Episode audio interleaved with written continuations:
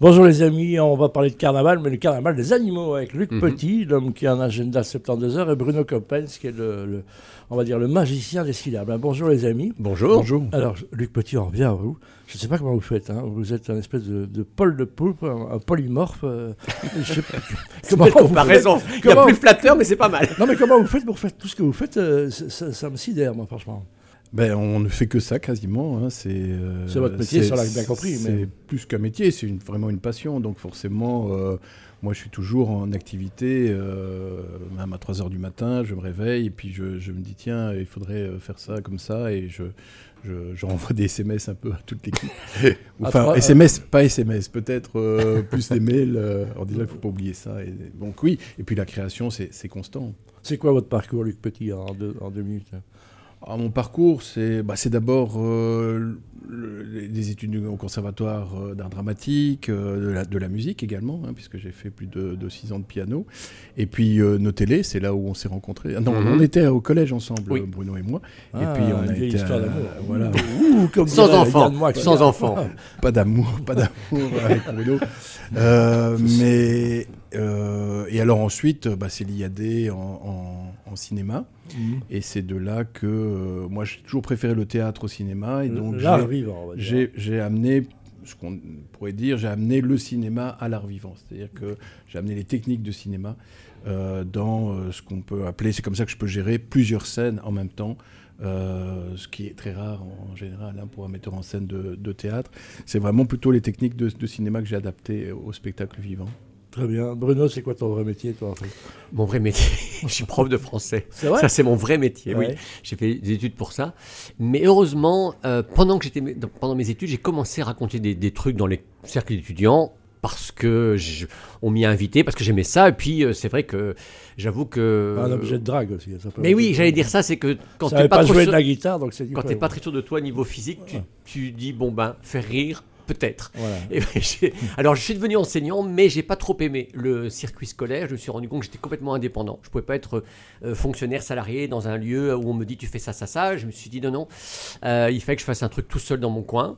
Et puis au fil des années, euh, j'étais tenté par des aventures plus collectives parce que c'est gai d'être seul sur scène, mais c'est aussi chouette de voir des, des, des- des mécaniques incroyables avec des danseurs comme ici pour le carnaval des animaux avec euh, 20 danseurs, des musiciens, des, projections vidéo, enfin un truc. Il, il fait que j'ai jamais fait Il fait ça. bien la promo. On lui a rien demandé. Oui, plus. tu veux les dates Non, non. Et aussi, on, on rappelle plus de choses. hein. Quand on va te voir sur scène, on Oui. pense à De Vos. Et, Euh, Oui, pour le poids? Non, Non, pas, pour pas le encore. poids, pour le côté saltamanque et le côté manière Oui, de mots. c'est et- sûr qu'il m'a, il, il m'a vachement influencé quand j'avais 12-13 ans, j'ai découvert ça et je me suis dit, waouh, une liberté aussi grande avec les mots. Je pensais que les jeux de mots, c'était genre un truc qu'on fait euh, en famille, à un repas, deux, trois, bon, après, on se dit, c'est bon. Et puis là, tu te dis, mais il tient deux heures avec ça, comment il fait? Et moi, ça m'a vraiment euh, catapulté dans Ouais, le domaine. tout ce ouais. que tu fais au lit, on, on a tendance à vouloir le réécouter en tous les cas. Oui, ben j'espère, comme ça les gens viennent deux fois. Maintenant, je viens de fois. Dans le spectacle. Mais putain, c'est un commercial ce garçon. C'est- c'est c'est quoi la, la, la promesse quand on va voir Alors le cirque royal, mais de voir deux spectacles en un, pas beau ça? Deux Wow. spectacles, c'est-à-dire qu'il y a le Et- spectacle et en sur vrai, scène. le cirque alors re- retrouve son vrai. euh, Ah, mais c'est un vrai cirque pour le carnaval, c'est c'est- magnifique. hein. Et pour les animaux aussi, puisqu'ils ne peuvent plus y être, là, ils Exactement. reviennent avec toutes des, des- avec une vingtaine, on est 56 en fait en tout. C'est-à-dire Mhm. que sur scène, il y a euh, une quarantaine de personnes, hein, les danseurs, les musiciens, les marionnettistes qui sont en fait dans des marionnettes géantes, genre un éléphant de 2 mètres, euh, un cheval, etc. Ils sont dedans. Et ça, c'est euh, impressionnant. Et puis alors, quand je dis qu'il y a deux spectacles, c'est vrai, parce que le fond du décor, c'est un immense miroir qui fait combien?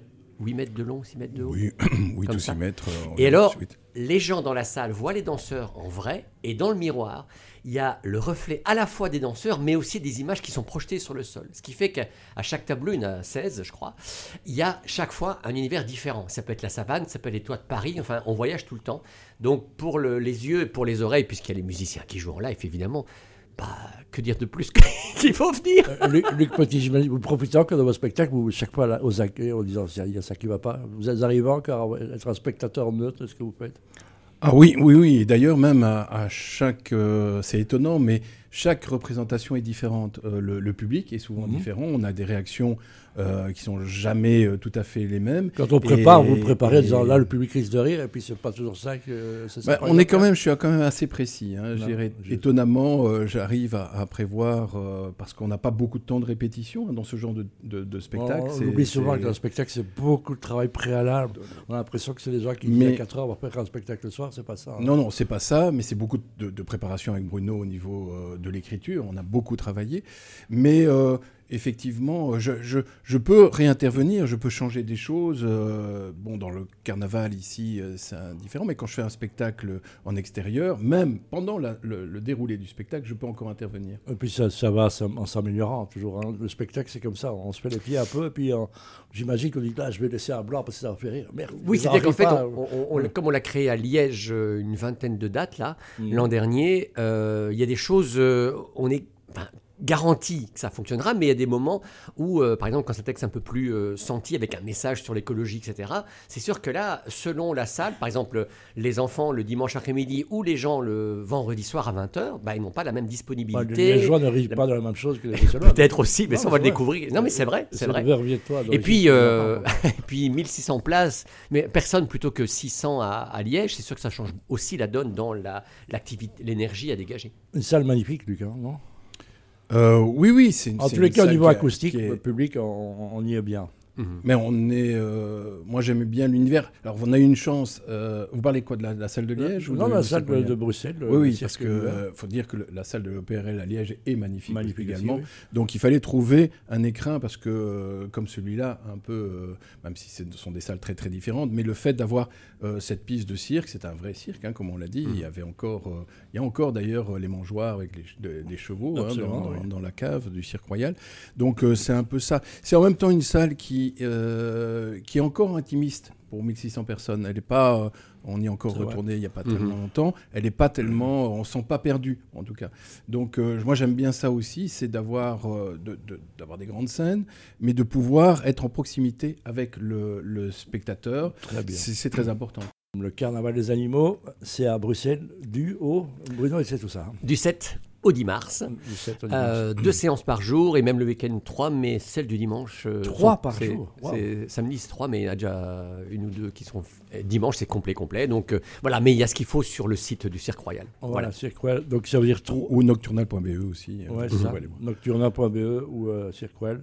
Allez voir cette liste, traînez pas parce que les, les places euh, partent comme, Mhm. des, comme des cooks, hein, comme on dit à Bruxelles, comme des petits pains. hein, donc, Et à euh, Verviers on dit quoi? on- des cooks. Ah, des on, cooks on aussi. dit, on dit des, des bols. Non, des ketupers ou des, ou des tartories. Euh, simplement, euh, lui, quand on voit qu'il travaille trois heures par jour, c'est un travail de dingue au niveau des comédiens qui, quand même, euh, donnent sans compter. Et je dis pas que.